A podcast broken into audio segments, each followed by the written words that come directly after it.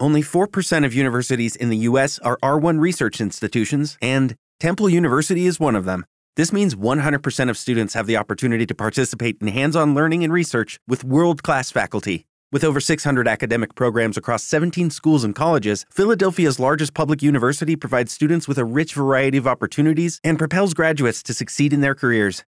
Temple University. Schedule a campus tour today at admissions.temple.edu/visit. Voltamos essa semana aqui para tratar de um tema muito atual e que gera dúvidas muitas vezes nos ouvintes. Quais são os direitos, quais são aqueles direitos e deveres que eu tenho quando estou em um relacionamento de união estável?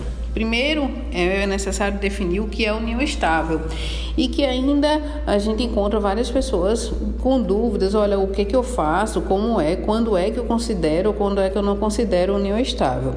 Então, inicialmente, união estável é aquela convivência é, pública, notória e duradoura de duas pessoas com a intenção de constituição de família.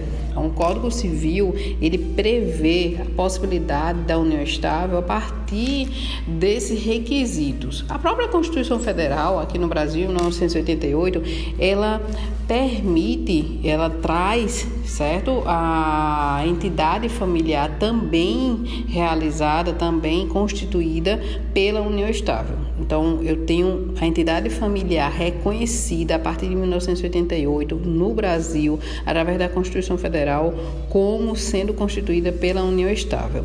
Várias dúvidas surgiram na época, várias é, legislações surgiram também para a gente entender, sim, quanto tempo é necessário para ser constituída uma União Estável. Gente, não há mais lapso temporal mínimo para a gente entender a existência de uma união estável. A união estável atualmente ela deve ser caracterizada pelos requisitos que eu falei anteriormente. Então é a convivência de forma pública, notória, duradoura e com intenção de constituição de família.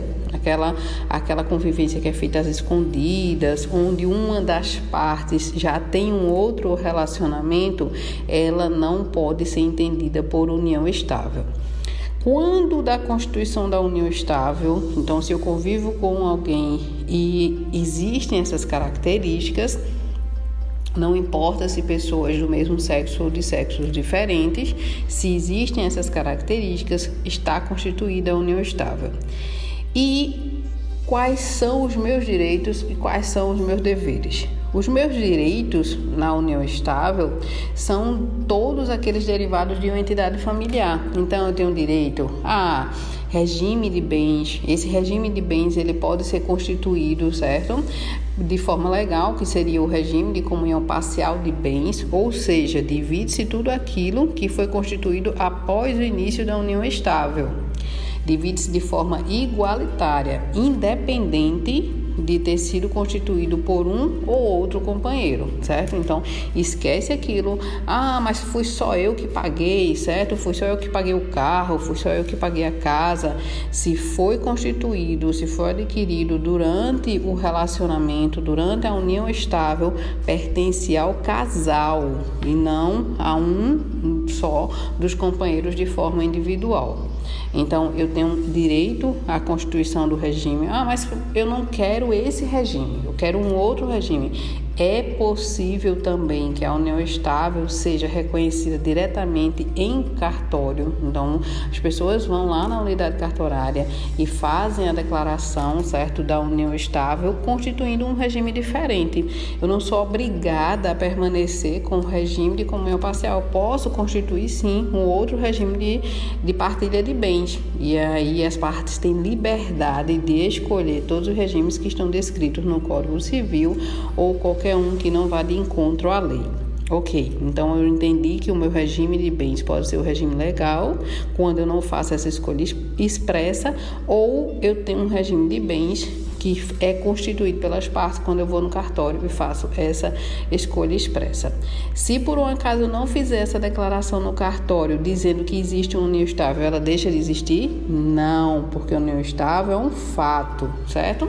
Então a união estável ela existe, basta que os elementos caracterizadores estejam presentes, independente de eu ter um reconhecimento ou não em unidade cartorária. Além disso, eu tenho todos os outros direitos derivados de uma entidade familiar. Tenho direito à pensão, tenho direito à sucessão, tenho direito aos alimentos, certo? Assistência e tudo isso aí, de forma individualizada, é caracterizado por todos aqueles elementos que já estão lá descritos no Código Civil, certo? Então, espero que tenha esclarecido um pouquinho aí sobre o união estável. É um tema fantástico, um tema para a gente discutir assim horas, falar sobre o união estável. Mas aí eu fico à disposição e na próxima semana nos falamos novamente. Até mais. Lucky Land Casino asking people what's the weirdest place you've gotten lucky? Lucky? In line at the deli, I guess? Aha, in my dentist's office. More than once, actually. Do I have to say? Yes, you do. In the car before my kids' PTA meeting. Really? Yes. Excuse me, what's the weirdest place you've gotten lucky? I never win and tell. Well, there you have it. You can get lucky anywhere playing at LuckyLandSlots.com. Play for free right now. Are you feeling lucky? No purchase necessary. Void where prohibited by law. 18 plus. Terms and conditions apply. See website for details.